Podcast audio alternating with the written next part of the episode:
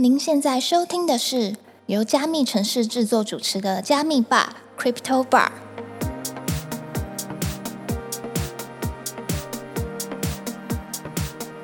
嗨，我是今天的 bartender Ronnie。Hello，我是 Irene。本节目是由专注 NFT GameFi 赛道的区块链媒体加密城市制作。在加密城市的官网上，我们每天会更新六到八则币圈新闻。有兴趣的听众朋友可以点击资讯栏的链接，follow 我们加密城市的官网与社群平台哦。那我们就开始聊聊本周的热门话题吧。好的，那这周有什么有趣的消息呢？先来看看社群夯什么。好，那我们来看一下最近社群有发生了哪些大事吧。其实最近大家都对苹果生气气啊。气不不，对，那 MetaMask 呢怒批苹果呢抽成三十趴是一个垄断的行为哈。我我们来看一下 MetaMask 说了哪些事情。那我们来看一下事发经过吧。加密城市之前就已经报道，本月初的时候，Coinbase Wallet 的版本更新被阻挡，进而导致了 iOS 系统的 Coinbase Wallet 现在是无法转出 NFT 的。那当时呢，Coinbase Wallet 就为此怒喷了 Apple 的新政策，说他们是为了自己的利益，也就是三十趴的抽成，而牺牲了 NFT 的投资人和整个加密生态系统的开发与创新。那现在呢，又有一间 Web 三公司杠上了 Apple，那就是知名的加密钱包 MetaMask，俗称小狐狸钱包。该公司的共同创办人 Finlay 在上周五的时候就在 Twitter 上引用了 Coinbase Wallet 的推文，并指出，假设 MetaMask 和所有其他加密钱包都可能成为继 Coinbase Wallet 后的下一个受害者，那我已经准备好抛弃 Apple 生态系统了。三十趴的抽成是绝对的垄断和滥用。而对于 Apple 的政策，其他大佬们怎么看呢？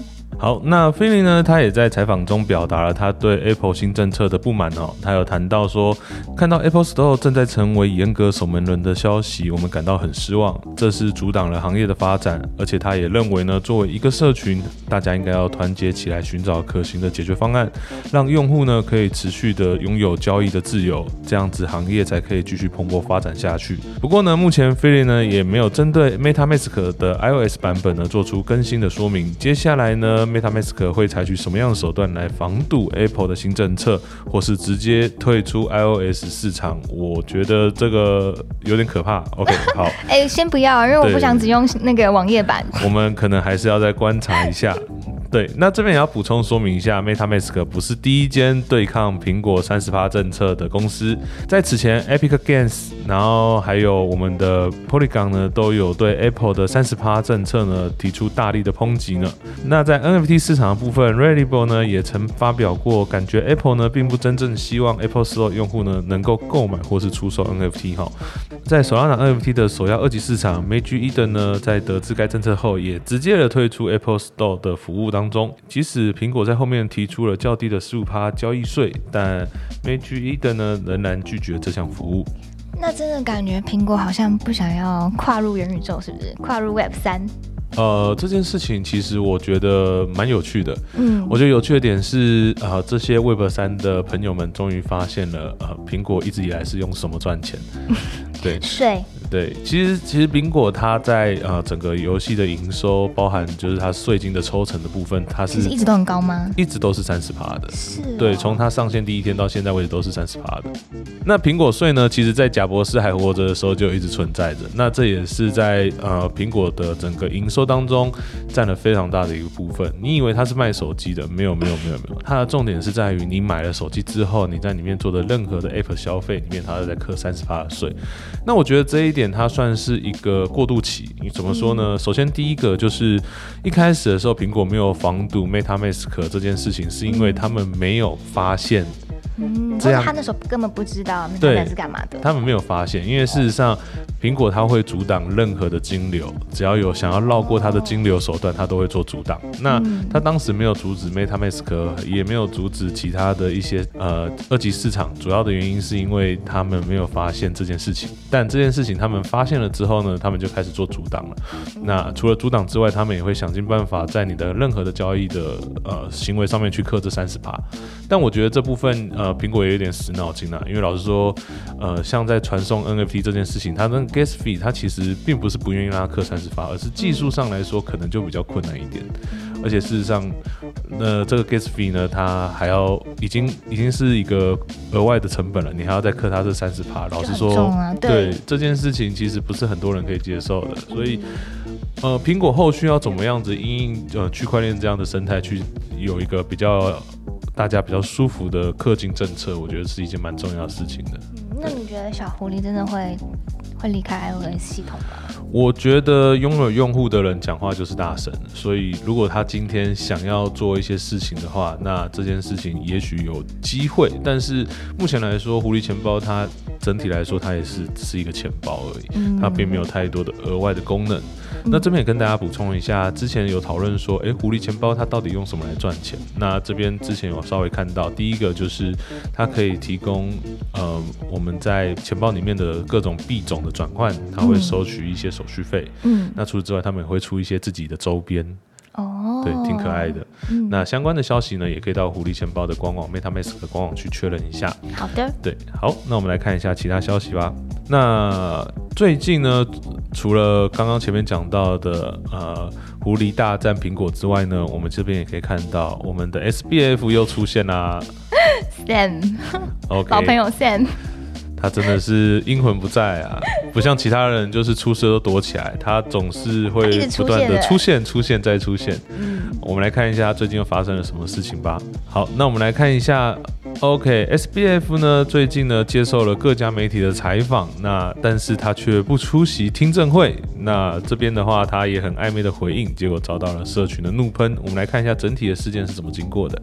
好，在 FTX 交易所破产之后呢，前执行长 SBF 快速离职，但已经被推到风口浪尖上的他，仍然不愿意保持沉默，配合调查，还不停的在 Twitter 和媒体采访中高调的发言。此举呢，不但引起接手破产的团队不满，也引来社群和专家的批评。而一直在网络上侃侃而谈的 SBF，面对即将到来的听证会邀请，却说自己还没准备好。问号。那事实上呢，美国众议院金融服务委员会的议员 Maxine 在上周五的时候，就在 Twitter 上面向 SBF 发出了邀请。他说：“我们欢迎您参加我们在国会山举行的听证会，并表示，如果 SBF 愿意与公众交谈，将对客户和投资人更有帮助。那 SBF 是怎么回应的呢？”好的，对此呢，SBF 呢在这周日，也就十二月四号的时候表示呢，只有自己呢厘清整个过程之后才会出庭作证。他表示，一旦完整回顾并了解。全部发生了什么事情？我觉得我有责任在委员会面前呢做出解释，但我不确定会不会是在十三号这个日子。我觉得他这样讲很很明显，就是我先做好准备，我要怎么讲？对，要先串供。可能不知道整个过程，对不对？我觉得，呃，作为一个 CEO，他应该要知道。但今天 SBF 爆出的种种一些黑料，不确定是真的还是假的，看来还是有非常多的问题。那。面对 SBF 的逃避性的回答呢，其实呢，币圈的社群呢也不是很满意哈。当然。对，那面对这则邀请的内容呢，更多人呢，其实在很酸 SBF 的同时呢，也质疑为什么众议院会用如此温和且卑微的邀请方式，而不是直接用传票来邀请他这个罪犯？为什么？对，为什么如此的？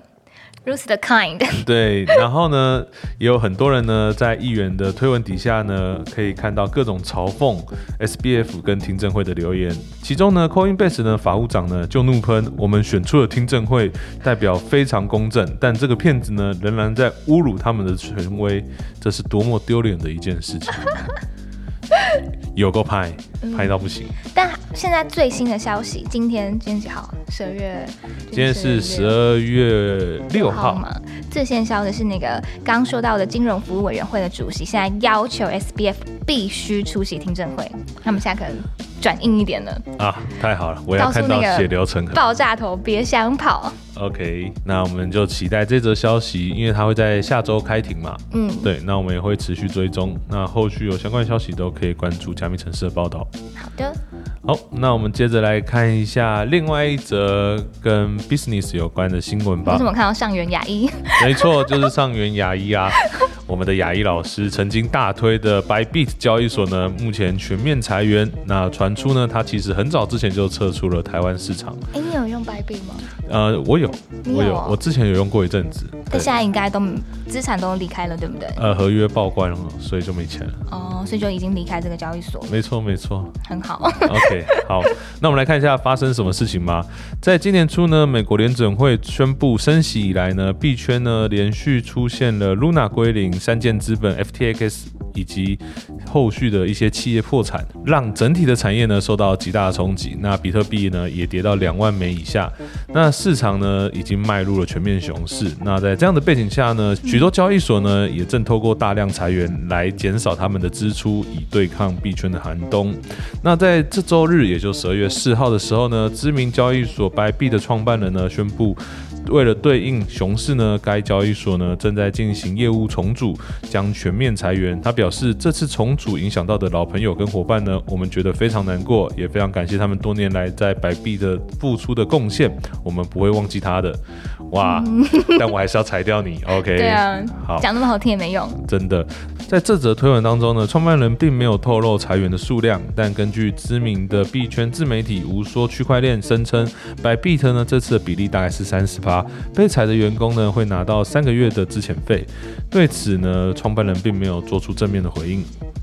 但听说白币一直以来都在裁员呢。没错，据传在今年六月的时候，那个刚刚提到的无说区块链就援引一份被泄露的内部员工信，并且表示呢，白币已经进行了第一轮的裁员。那那个信中呢，是写到在二零二零初，哎，很久哎，对，很久哎。二零二零年初的时候，Bybit 只有几百名员工。那这个几年，组织已经快速成长了三倍，业务也一直保持指数级的增长。不过，虽然过去成长很快，但平台的增长指数与收入却没有同等的增长。所以，有消息人士就称，Bybit 的裁员比例为二十帕到三十帕，而有一些部门的裁员比例更是高达五十帕。不过呢，这些小道消息并没有得到 Bybit 官方的证实。巧合的是，在六月二十九的时候，据爱料理英赛媒体创办人肖尚农先生就在脸书上称：“哇塞，拜币台湾撤手，点点点点点。” 而拜币台湾公司围城的一零四人力银行页面也显示已结束征才，这似乎都暗示着白币已经悄悄的裁员。好的，那刚刚讲那么多白币，我们来看一下白币是一家什么样的公司。刚刚你说二零二零很早，对吧？但事实上，白币它成立在二零一八年。我记得那时候，嗯，比特币的价格还不错啊，对不对？对，已经已经是开始慢慢涨涨涨涨到很高了。对，但其实白币它其实到现在，呃，也是一家有四五年的公司了，所以我觉得它整体来说应该是很成熟的。那它的总部呢位在新加坡，初期呢主打加密货币的衍生品，像是期货、永续合约等交易。在二零二一年的时候才提供了现货交易的功能。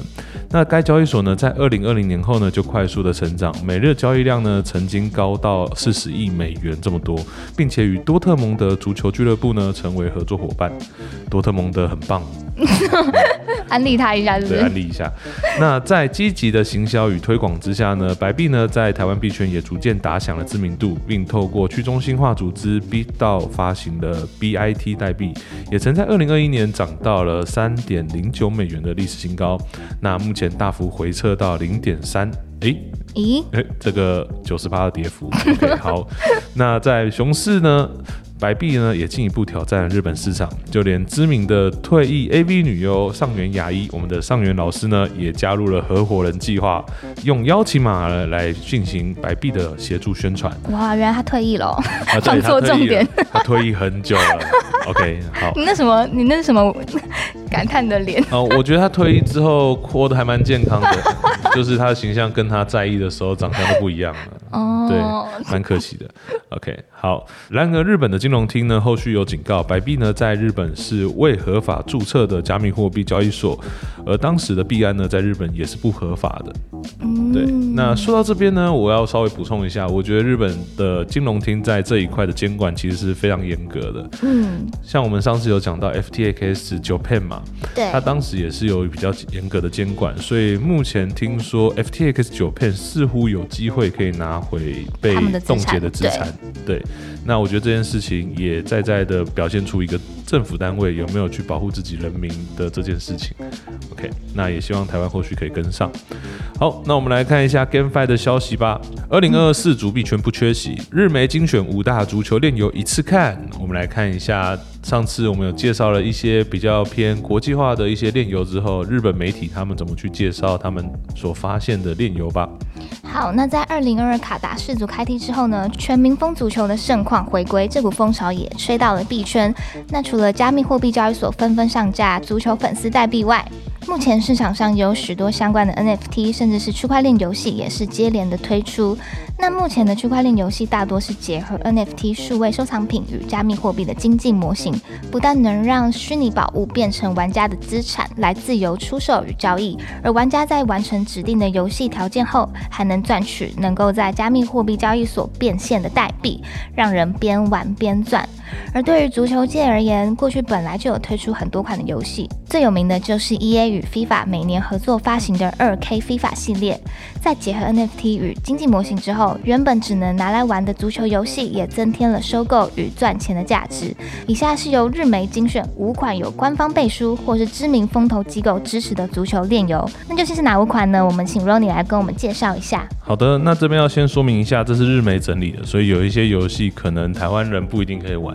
好，那我们来看一下，第一款呢是 SoRare，它是一款针对运动界所推出的区块链卡片游戏品牌。除了足球之外呢，目前还有与美国职棒大联盟跟 NBA 做各种合作，那也发行了多款的知名球星的 NFT 卡片，让球迷可以自由的持有与交易。而足球卡片方面呢，目前已经获得全球三百一十五个职业球队的授权了。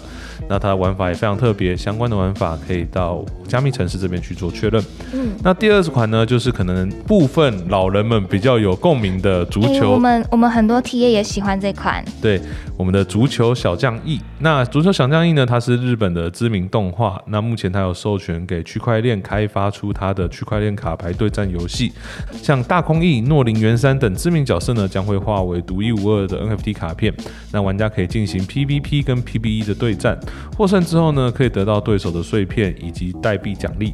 那这个链游最大特色在于，你在培育 NFT 的过程当中呢，有机会获得角色专属生成的 BGM。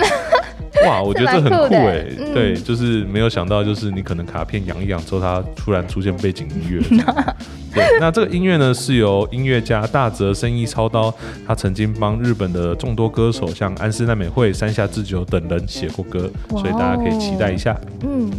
那第三款是 J League 聊 Trading Card。OK，好，感谢阿瑞，这个名字真是太难念了。OK，好，它是由日本的足球 J 联盟呢与游戏厂商合作开发出来的 NFT 卡牌收集游戏。哎，怎么都是卡牌收集啊？嗯，OK，好。那目前呢，它是建立在赖的区块链上，玩家连接赖与赖 BMax 钱包呢，才可以做后续的登录跟购买。但这个功能呢，就像刚刚前面讲的，这是只仅限于日本地区才可以使用的。嗯，好。那第四个是 J League Trading Soccer，这一样呢是跟刚刚那一款一样，它算是姐妹作。那一样是由 J 联盟授权给游戏公司开发出来的另外一款足球游戏。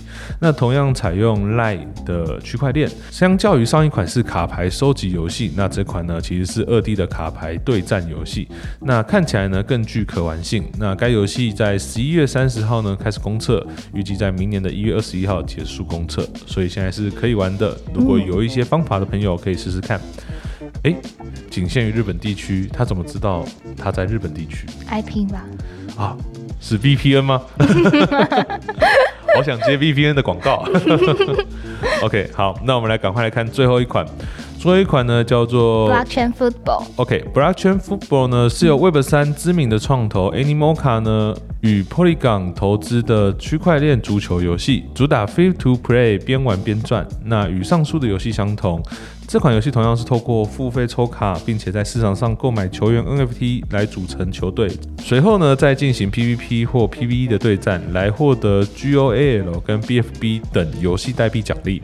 那以上介绍呢，全部都只是介绍，好不好？DYO 啊，推荐的用意。对，没有特别推荐，所以大家 DYO 啊哈。但是足球小将一大家蛮有兴趣的。嗯，足球小将一感觉还不错，那我们也试着聊聊看有没有机会可以合作好了。好的，那今天节目就到这边。如果你喜欢今天内容，记得追踪分享给你的朋友，并且在 Apple Podcasts 与 Spotify 给我们五星好评哦。如果对今天谈到的话题有什么想法，欢迎到评论区留言哦。我们下周见，拜拜